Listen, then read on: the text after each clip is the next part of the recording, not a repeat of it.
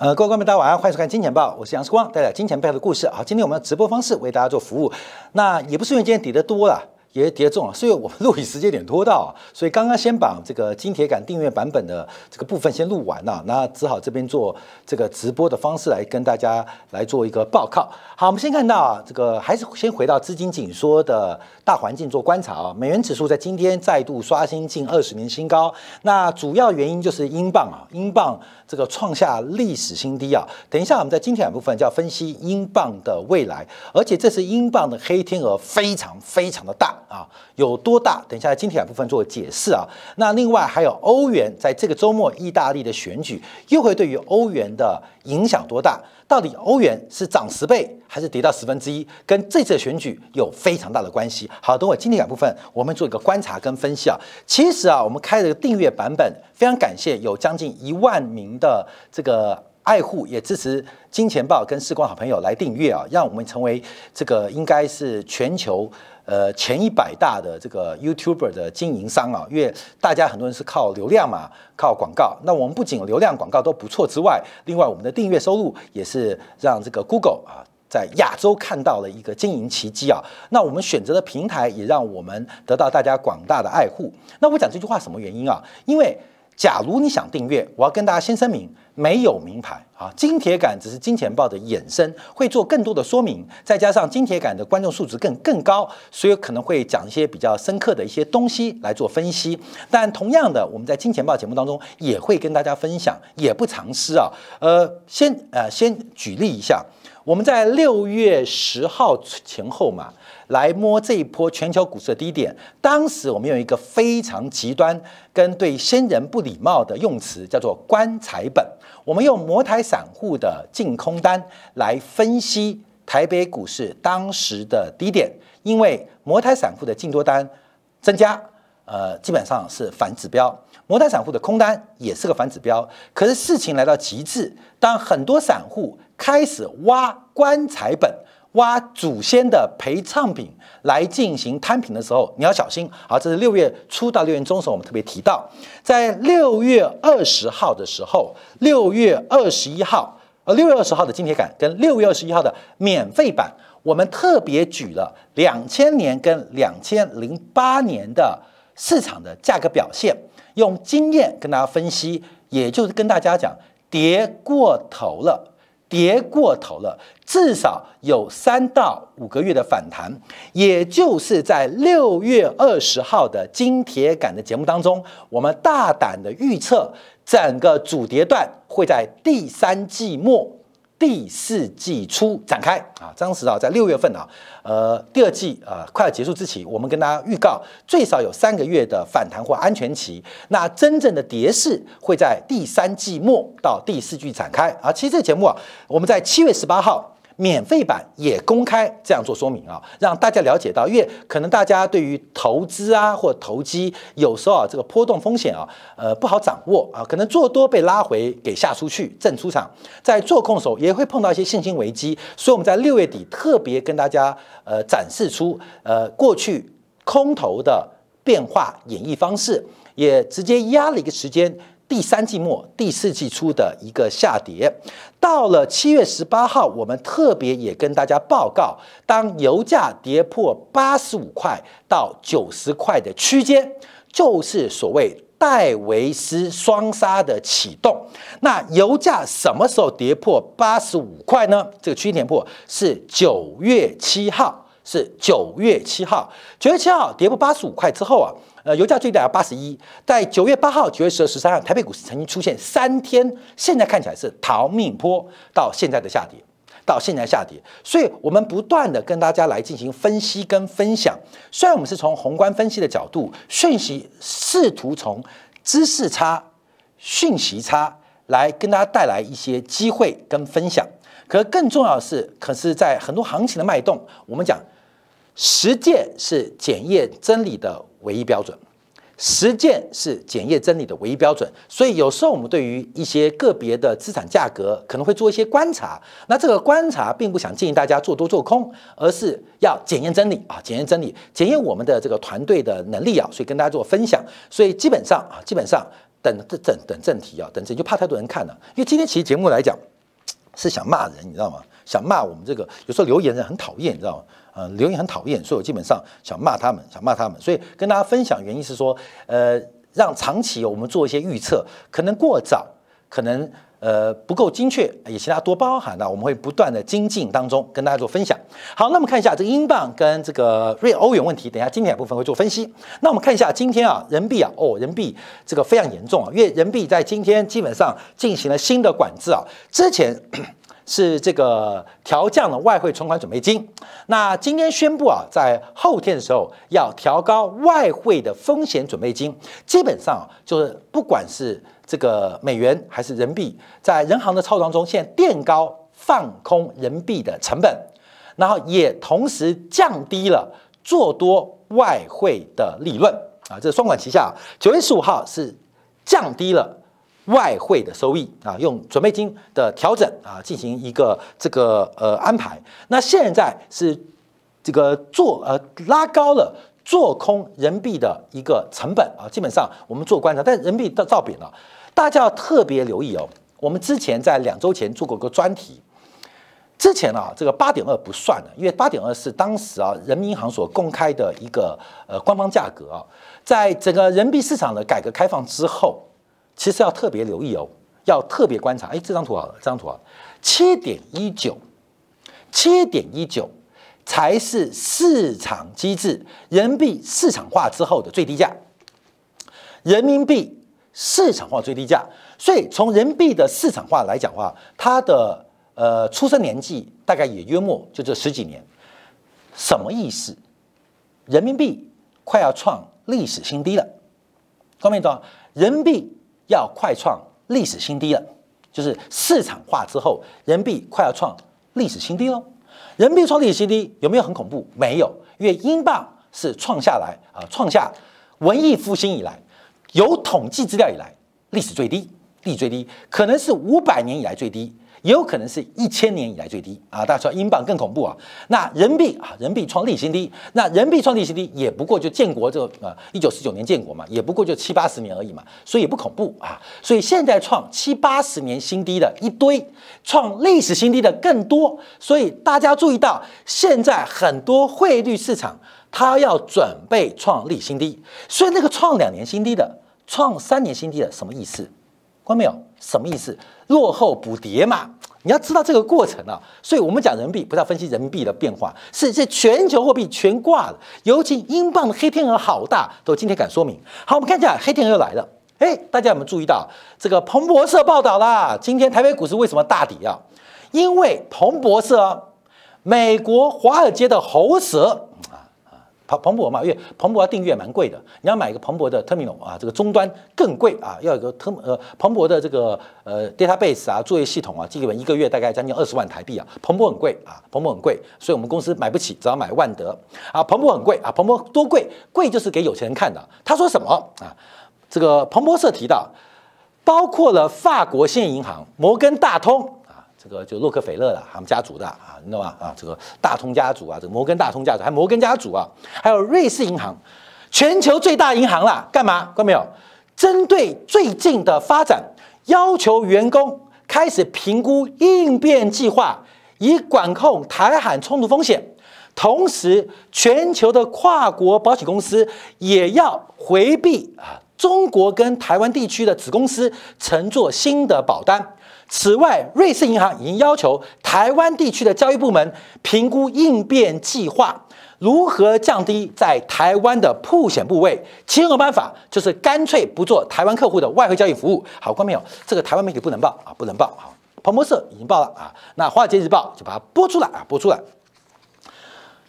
乌克兰危机啊，在这边，我不是吓大家，后面战争到了门口，我们还不知道，不知道会发生战争，我不知道。可是我知道，全球那 top one 那百分之一的人，开始对于台湾的业务跟外汇风险，包括保险，开始全面撤出，全面撤出。因为按照乌克兰的结果，台积电的新主厂、台中厂、台南厂是保不住的啊，是保不住的啊，保不住的。所以我们要提到，啊，光明来来来，台股今天破低呀。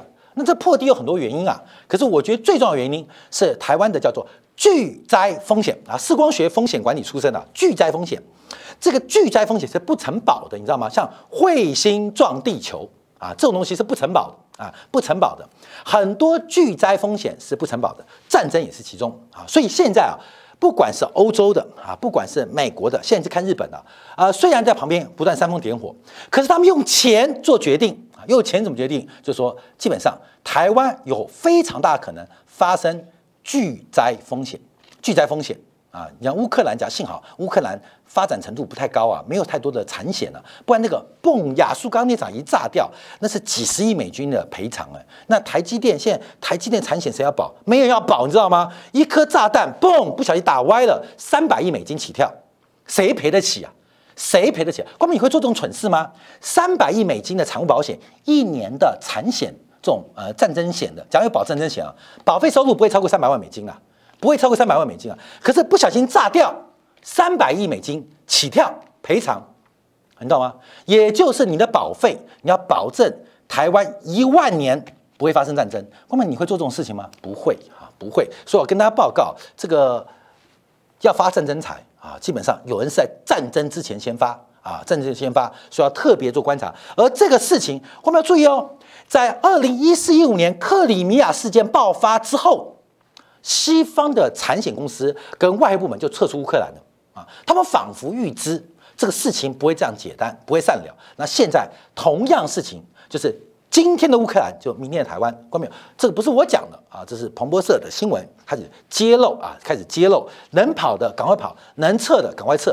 好，关没我们从另外一个观察，就是台币的贬值啊，台币贬值到三十一点九，三十一点九。呃，我特别提到啊，这个杨金龙不是彭淮南，现在护盘也不对，不护盘也不对。台湾现在看起来外汇存底五六千亿美金，但真的要护盘，护得住吗？扛得住吗？你看最近啊，瑞士央行在护瑞士法郎，就护不太住哦。那个外汇存底流失速度极快哦，极快。那为什么台湾央行护得住？不知道啊。台湾地区央行护得住吗？所以我们不现在今天到三十一点九啊，我们在三十块，三十块一破的时候，我们说台币看三十五块钱，那世光你就在乱扯。我跟你讲，等到破三十五块的时候，大家就说世光你不准，因为等到三十五时候，大家看四十。人民币要准备创历史新低，市场化的历史新低。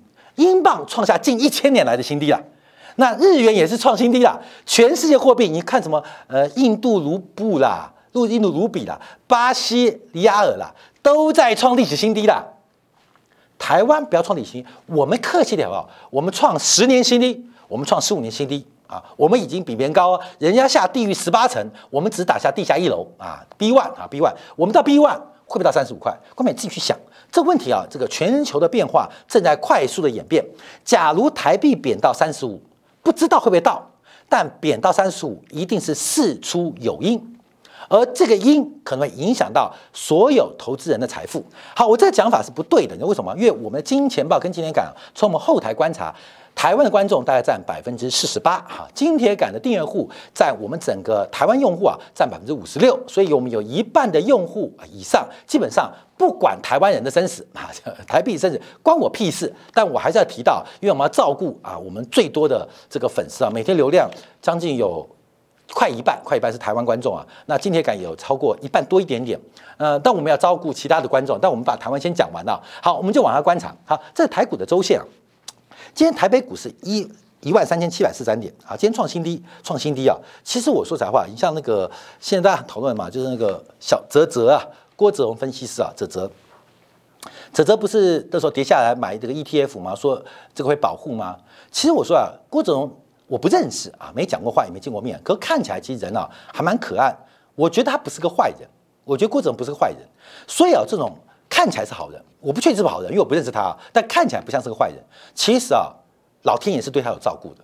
他曾经开了一艘船来救他，就这一段，你懂吗？郭总有检套哦，可是郭总并不知道，因为他可能是好人，老天爷判断哦，我可能是坏人，老天爷判断曾经救过他，可是他并不知道要搭上这艘船，所以他错过这艘船，现在又。沉默更深啊，更深了，所以我就不，我觉得有时候这个市场变化，大家注意风险。好，但不讲它了，因为市场上一旦出现变化，影响很大。好，各位，为什么标出这个日期啊？就是一二一九七，这个位置，关美，你先把这画面不要看了，我站过来好了，我头够大，挡住，我们挡住这个头啊，关美这头挡得住吧？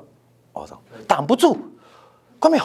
这个行情的头好大，大到四光的头挡不住啊！关没有？你还不空它？你在等什么？关没有？这个头大到四光头挡不住，那就是好大的头，你知道吗？大家都叫四光大头嘛，这是比四光大头就是超级大头。好，关没有？我能挡住什么头？挡住什么头？呃，我可以拿别的头挡它，呃，那也可能挡不住。关没你去看呢，这个就是一个高点呢。其实这个就是个高点其实，在二零一九年第四季、二零二零年的第一季，其实全球股市已经泡沫了。其实你注意看，这就是个假突破，这就是个假突破。结果后面搞了一堆事啊，你懂意思吗？我要跟大家报告，因为这个就是一个大型的假突破。其实从景气、从整个商业周期跟信贷周期，这就是高点，其他就是高点。其实这边就泡沫了。后面新冠疫情爆发，全世界用货币、财政各式各样方法，嘣。保住一更大的头，看到没有？大头赢小头，大头赢小头。可大家不要忘记哦，人是由小头驱动的啊，由荷尔蒙驱动的。这个小头在这边驱动的大头，你知道吗？啊，小头驱的大头，大头最后会为小头买单，你知道？你说真的假的？快点来来来来，我们看美国人啊，看先先看香港啊，先看香港的小头在这边啊，香港头更大，冠冕？你看已经到这个位置哦，你知道已经比。二零二零那个产业周期的高峰已经差很远了。外面香港人说：“哎，大陆人管的啊，没关系。”我们再看一下道琼，道琼指数昨天最了不起的地方，你知道吗？道琼指数，美国人哦，美国人哦，美国人的大头已经把小头给跌破掉了。你懂吗？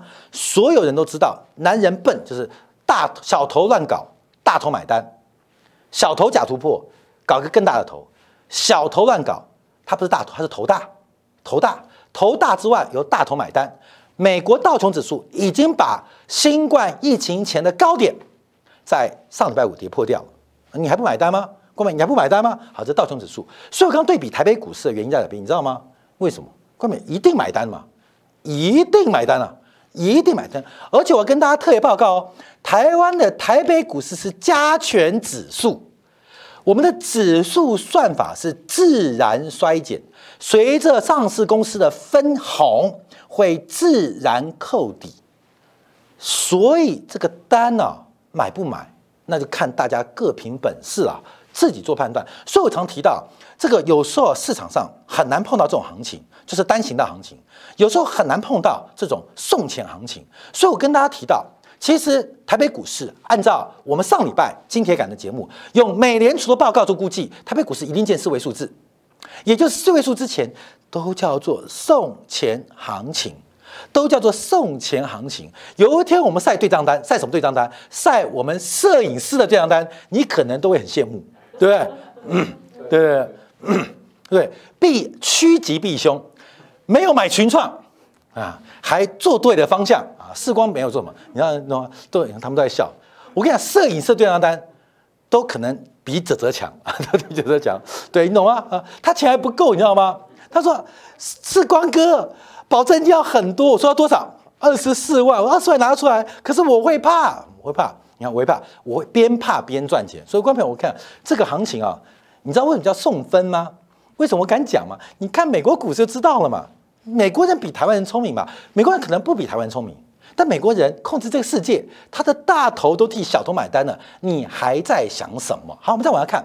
好，这是欧洲股市，欧洲股市早就把新冠疫情的高点给跌穿了。关美，这就是小头哦，小头不要乱伸出来，伸出来就要买单。我跟你讲，你乱伸你就头大，头大就有大头买单。好，我们欧洲股市已经为大头买单，所以我们看到美国道琼、欧洲 s t o c k 五十啊，就欧洲最大五十指数都在买单啊。都在买单，台北股市想事后不理，想完完不负责，不可能，关没有？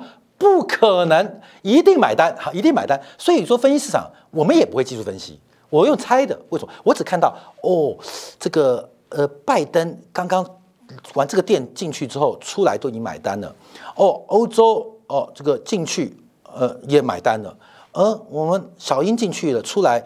我们作为小弟也要准备钱呐，也要买单，看到没有？钱你准备，钱你准备啊，你准备，你准，我们在另外一个门口收账啊，收账。所以你要知道，这个市场的泡沫不是过去两年，这个泡沫是在二零二零年，在二零一九年年底，其实这个周期已经结束了，多了这两年，我没有这两年发生了很多没有发生的事情，发生了我们以为理所当然的事情，它都要总买单，它都要总结，它都要总结，我们也要小心。这几天我还听到说那个台积电的那个 EUV 啊。关机台啊，这我不太确定，因为这个机台，他们说关四个机台啊，这个大家知道新闻传出来啊，这个没有受到台积电公司派的证明证明啊。那有一个做机械设备就提到说，世光啊，你知道 UV 机台关掉不是关掉拔插头哦，家里电视遥控器哦，插插头打开就会亮哦，没有，它要 UV 重新开机跟启动，它有很多参数要调整，可能个把个月是无法。完成客户对品质的要求，也就是台积电决定把 U V 机机台给拔掉的时刻，其实一个非常不得已的情况。今天我听到台湾一个非常大的面板厂啊，面板厂准备啊，准备把手上的零组件消化完之后，明年第一季几条的生产线要全部关掉。关掉，后面它为什么还开着？因为买前面买了太多的零组件订单嘛，我至少做成成品嘛，你懂吗？不然我现在生产线关掉，我零组件就报废了，会摆到发霉啊，怎么办？所以先做出成品，那成品再说，那再把呃生产线关掉。关景气的坏超出你的想象啊！好，我们看一下没破的谁？纳斯达克。纳斯达克纳斯达克好像离这个目前我们看到这个买单还有点远呢，会买单，看到没有？那就自求多福啊。好，我们看一下黄金啊，因为黄金也买单哦，黄金也买单哦，黄金现在也买单哦。针对整个二零二零年当时的时刻也买单了。我们看一下油价啊，油价，油价在这边看到没有？买单没啊？快要买单。啊这个我们透露出一点，其这个这个画的图啊，这个侧幅满足是我们乱画的啊，笔误乱画的。哎，其实仿佛透露出这个是我们很早就画的。到这边，我跟你讲，那时候一百二，我记得六月十五号，礼拜三嘛，三四五连三天做金铁杆，讲油价会大跌，没有人相信啊，没有人相信晶体感，很多人就半信半疑，把多单给卖掉。到了隔礼拜一，我又做一集，就连续四集。礼拜二感觉像重播，就不做了。礼拜三决定再做重播。关妹，你知道吗？我们用了信誉，用了。让我们订阅的观众感觉像重播，跟你讲油价会跌啊，油价会跌，油价会跌，所以宏观经济出现了问题。当时我们说有，我跟你讲，后来这见报免费版也讲啊，啊骂声一段，骂声一对啊，时光你不懂啊，干嘛不懂就拉倒，没关系。油价现在跌到这边啊，七十七块了，油价会跌，我跟你讲很快哦，很快哦，等它跌到七十块六十块，有人就看到二十块，有人就看到二十块哦，就很奇怪，为什么不能在？逢高卖出，逢低买进。我跟你讲，到好容易啊，做好难哦。好，这是目前变化。好，观众，油价也在继续往目标区发展啊，发展。你就让的你的这个看法正确，不断的发展。我提到柏拉图讲的是理性、情绪跟欲望。一个人理性，他就会成功吗？不会啊，不会。我这几天看了一个哲学老师的一个节目啊，理性、情绪、欲望。你说那些很有理性或知识很高的人就一定成功吗？不一定，有时候靠情绪、靠冲动的人成功，有的人是靠欲望驱动会成功，都会都会。可是为什么人要理性？为什么要分分析价值？为什么要分析价值？因为只有理性的人，他的决策过程跟决策的结果不矛盾，各位不矛盾。很多人的决策，他最后结果成功，那可能他运好，他命好。啊，这个运好命好啊，基本上，但他也不见得也也会有可能会成功，所以成功几率稍微低一点点，但不能否认，有的人靠的冲动成功，有人靠欲望成功，都会嘛。靠理性的人，书读得多人就一定成功吗？不一定。可是理性的人，哎，就跟问老师啊，就教我们教我们财务金融，教我们投资员老师，难道就比我们会做盘吗？当然不一定啊。但不一定，除了台大的几个老师除外 啊，接着他们超会做的啊，超会超厉害的啊。这个好的老师，其实事实上他们进市场还是很会赚钱啊。但很多老师他不见比学生优秀，但他理性啊，这理性包括主观上的理性，也包括客观广义上的知识理性。理性的过程让我们不矛盾，不矛盾不代表你容易成功，代表你不太容易会重大的失败跟挫折。这个很重要哦。我们在这个世界当中，人是一个趋避的动物。天气冷了，我们会多穿衣；天气热了，我们会少穿衣。我们都是一个风险趋避的生物。人之所以伟大，第一个是积累，第二个就是一个风险趋避的生物。所以我们要活在市场当中，不仅是市场，活在人生当中，其实。安全最重要，这很重要。所以为什么要理系？老师讲什么两年期国债收益率、十年期国债收益率，讲这干嘛？因为它是价值的核心、价值的基础，也是我面对这个市场，尤其资本主义市场机制的环境当中一个理性的基础。后面很重要是要分享这边，在这边啊，要跟大家分享。好，那我们今天讲什么？因为时间关系，我们今天要播了。十年债利率、两年债国债利率又冲冲冲冲冲冲冲，反正国债价格一塌糊涂啊。这个多杀多的问题啊，还是很严重。我还是提到，我们去年底到今去年底就做个乌鸦嘴，就是按照一九八零年代初期的一个预测，台湾未来台湾地区啊，前十大富豪一定有人会中枪破产。现在看起来乌鸦嘴，为什么？因为台湾前十大富豪很多是做金融的，按照国债这种价格下跌啊，你看十年期国债又又创新低喽，又创新低哦。第三季季报怎么编呐？看没有？第三季季报怎么编？我讲的是寿险公司啊，怎么编呢？而且这种跌法，金融业要怎么编财报啊？